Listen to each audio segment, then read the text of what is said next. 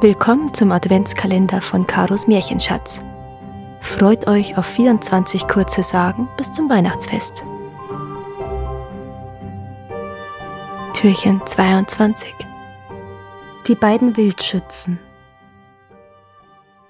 Es war an einem heiligen Christabend, als zwei Wildschützen aus eben im Achental verabredeten, auf die Jagd ins Sonnenwendgebirge zu gehen, um dort einen Spielhahn zu schießen eine Spielhahnfeder auf dem Hut zu tragen und damit auf dem Tanzboden den Madern zu imponieren, dieser Wunsch war ihnen das Risiko und die Gefahr wert.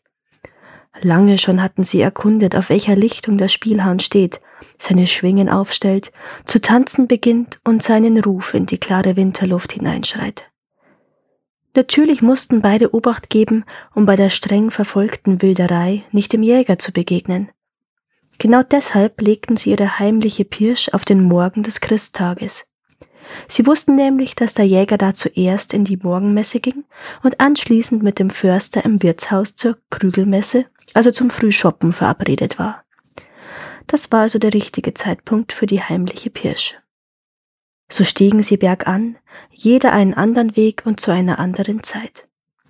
Der eine Wildschütz schlich sich schon in der Dämmerung des Vorabends aus dem Haus und auf den Berg, denn er wollte auf jener Alm, die als Sammelplatz verabredet war, die Nacht verbringen. Droben angekommen, schürte er ein kräftiges Feuer an, schnitt sich ein Stückchen Speck und Brot ab und trank noch einen Schnaps hinterher. Wohlig und satt legte er sich auf die Ofenbank in der Kaseralm, streckte sich aus und schlief auch bald ein.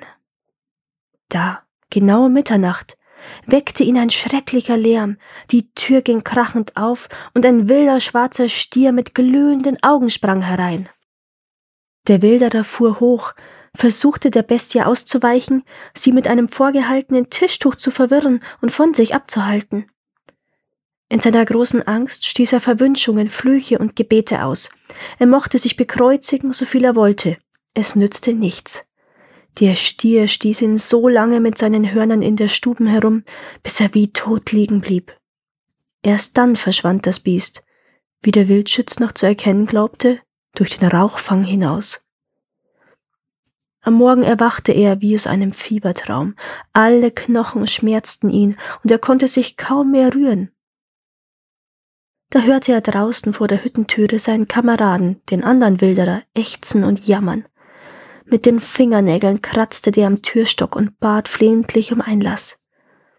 Der Schütz in der Hütte brauchte fast eine Stunde, um auf allen Vieren von der Ofenbank bis zur Türe zu kriechen und diese zu öffnen. Der Zustand des anderen aber war nicht günstiger als sein eigener. Blutig zerschlagen und arg zerschunden sah ihn in die Kaseralm kriechen. So lagen sie jammernd beisammen und mit Mühe erzählte der Dazugekommene sein Erlebnis. Er war im Morgengrauen aufgebrochen und den Pfad auf den Berg hinaufgestiegen, den er wohl hunderte Male schon gegangen war, gegen das Albtal hinein. Wie er schon fast sicher war, an Ort und Stelle zu sein, fand er sich plötzlich in ganz unbekannter Gegend wieder. Die Bäume waren verdorrt und standen wie abgebrannte Pfähle in den Himmel.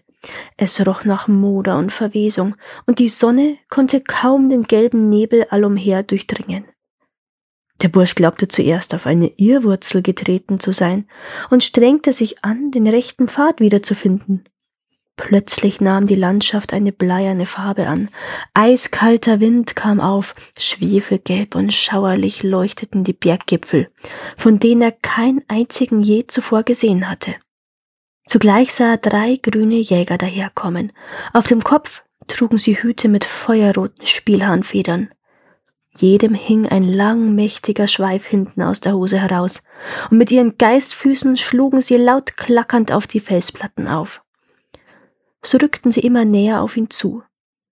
Da fing er wohl zum Kreuzmachen und Johannissegenbeten an, aber vergebens. Er hatte keine Messe gehört und keinen Weihbrunnensegen genommen. Deshalb fassten ihn die Grünjäger, schlugen ihn und stießen mit den Hörnern auf ihn los. Mit lautem Meckern warfen sie ihn hoch in die Luft, von wo er zu Boden fiel und auf hartem Fels aufschlug. Die Teufel aber gingen mit einem Höllengelächter davon, und der schwer malträtierte Wilddieb blieb lange ohnmächtig liegen. Zum Überfluss kam noch ein Höllenwetter über ihn.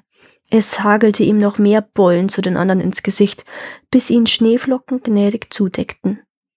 Der kalte Schnee brachte ihn wieder zu Bewusstsein, und jetzt sah er staunend, dass er direkt neben der Kaserhütten lag.